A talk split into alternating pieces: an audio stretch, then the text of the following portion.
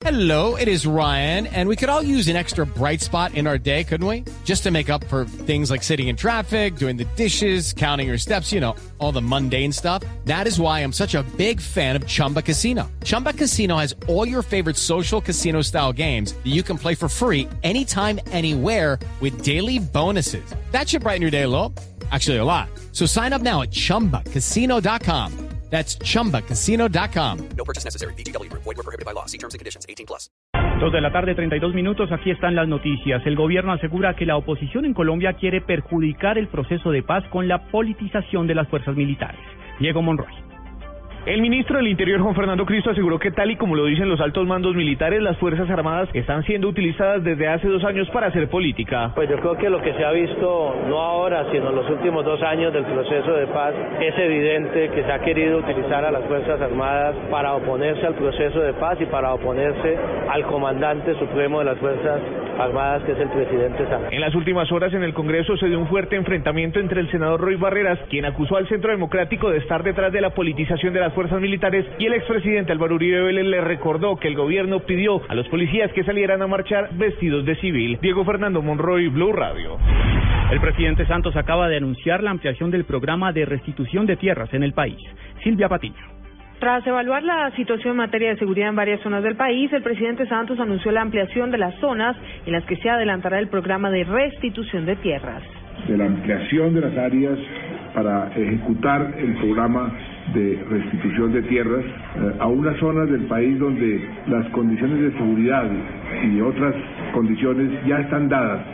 Como ustedes recordarán, el Ministerio de Defensa y la unidad tienen eh, una coordinación permanente para ver dónde se concentra la acción de restitución y lo que hoy se hizo fue ampliar las zonas eh, donde se va a concentrar ese trabajo. El anuncio del presidente se da tras el debate de control político en la Comisión Primera del Senado, al que fue citado el director eh, de la unidad, Ricardo Sabogal, en medio de las denuncias del senador Armando Benedetti, según las cuales el programa solo habría cumplido con el 0,34% de las metas trazadas. Silvia Patiño, Blue Radio. Dos de la tarde, 34 minutos. Acaba de llegar a la comisión de acusación la exesposa del magistrado Mauricio González en el marco de las investigaciones por el presunto soborno al magistrado Pretel. Allí se encuentra Paola Santofimio. Juan Camilo, buenas tardes. Pues muy puntual llegó la abogada Marcela Monroy, ex esposa del magistrado de la Corte Constitucional Mauricio González Fuego acá en la Comisión de Acusación de la Cámara de Representantes, donde fue citada para que rinda su versión sobre los hechos de presunta corrupción en el que estaría inmerso el magistrado Jorge Pretel. Monroy fue citada luego de que su nombre fuera mencionado entre el escándalo en el que se habría exigido una millonaria suma de dinero según el abogado Víctor Pacheco, para fallar una tutela a favor de Petrol. Cabe señalar que tanto la jurista como su esposo han negado haber recibido dineros o haberlos exigido. Ahora, Santofimio, Blue Radio. Imponen una millonaria multa en contra de la compañía Petrobras brasilera por un derrame de combustible que se presentó en Bogotá. Detalles con Carlos Alberto González.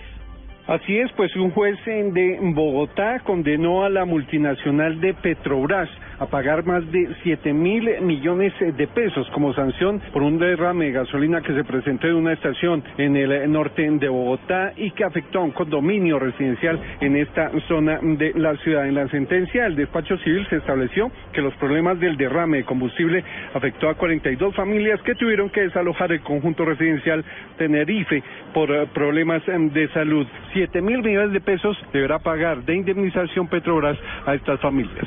Carlos Alberto González, Blue Radio.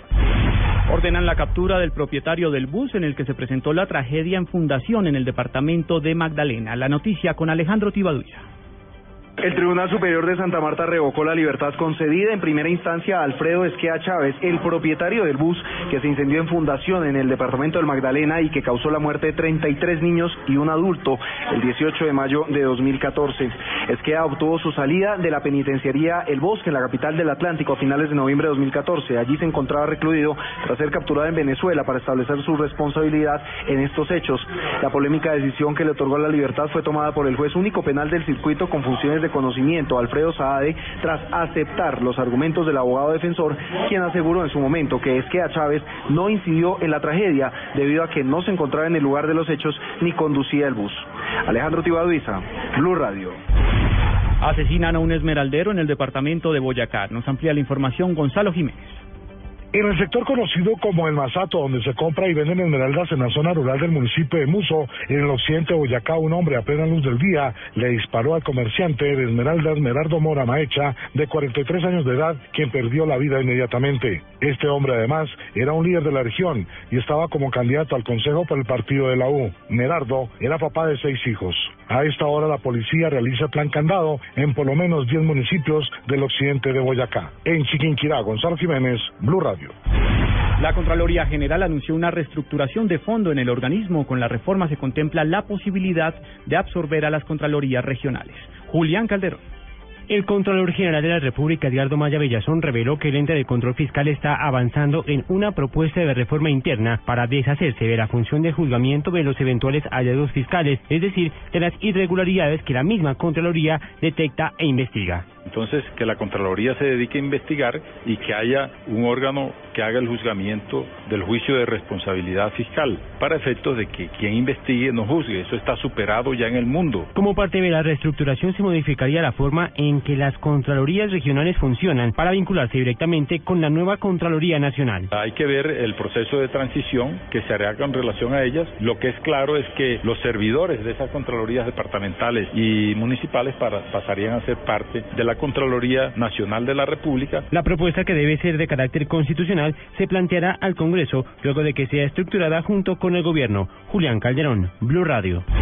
En noticias internacionales, Estados Unidos tiene por primera vez como fiscal general a una mujer afroamericana. Más detalles en Washington con Daniel Pacheco.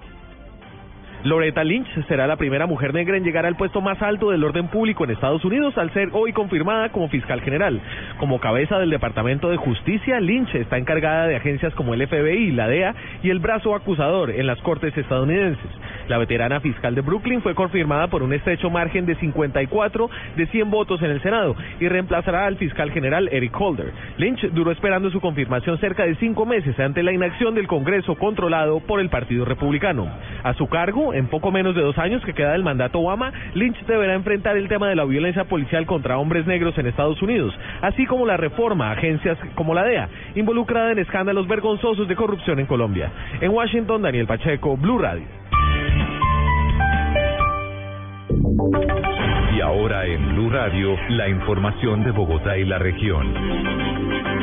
En noticias del centro del país, la Alianza Verde se apresta a definir su candidato a la alcaldía de Bogotá. La colectividad cerró la puerta para que Enrique Peñalosa pueda representarlos. Daniela Morales. El concejal Carlos Vicente de Rú aseguró que ya está lista la encuesta por Datexco que será aplicada en Bogotá para definir el candidato de la Alianza Verde. Aseguró que será durante los próximos tres días y los cinco de la próxima semana y el 6 de mayo se tendrá un resultado. Las preguntas son tres. Una que tiene que ver con el reconocimiento, segunda de favorabilidad y tercero intención de voto. Por su parte, el concejal Antonio Sanguino se refirió a la participación de Enrique Peñalosa. Persona lógica, él todavía es miembro de la Alianza Verde. Entonces, eh, o es candidato de la Alianza Verde o es candidato de una coalición de la que haga parte de la Alianza Verde. En las próximas dos semanas, la Alianza Verde espera tener un candidato a la alcaldía de Bogotá. Daniela Morales, Blue Radio. Una acción judicial propuesta desde el Polo Democrático obligaría al alcalde Petro a asistir a los debates de control político en el Congreso. Simón Salazar. El representante del Polo, Germán Navas, aseguró que la Comisión Primera de la Cámara solicitará a la Corte Constitucional que defina si el alcalde de Bogotá, Gustavo Petro, debe comparecer ante el Congreso o no para responder por las denuncias que se conocieron en meses pasados, donde supuestamente el distrito estaría presionando a los policías con cuotas de comparendos. Al doctor Petro eso le parece muy normal. A mí eso me parece un acto de corrupción y a la Comisión también. Por eso la Comisión, en vista de que es la segunda oportunidad que se niega a venir, procederá a enviar esto a la Corte Constitucional para que la Corte tome las medidas que sea el caso. Esto se da pues el alcalde Petro no se ha presentado a ningún debate de control político argumentando que estos temas son de carácter local y de rendir cuentas sería ante el Consejo de Bogotá. Simón Salazar, Blue Radio. Situación de la movilidad en Bogotá con Juan Esteban Silva. A esta hora está el paso habilitado en la carrera 68 con calle 13, sentido sur-norte, después de que se registraran movilizaciones de más de 1.200 educadores por este importante corredor vial de la capital. Un vehículo particular colisionó con un motociclista en la carrera 128 con calle 144, sentido occidente-oriente, y por esta razón se presenta tráfico lento en el sector.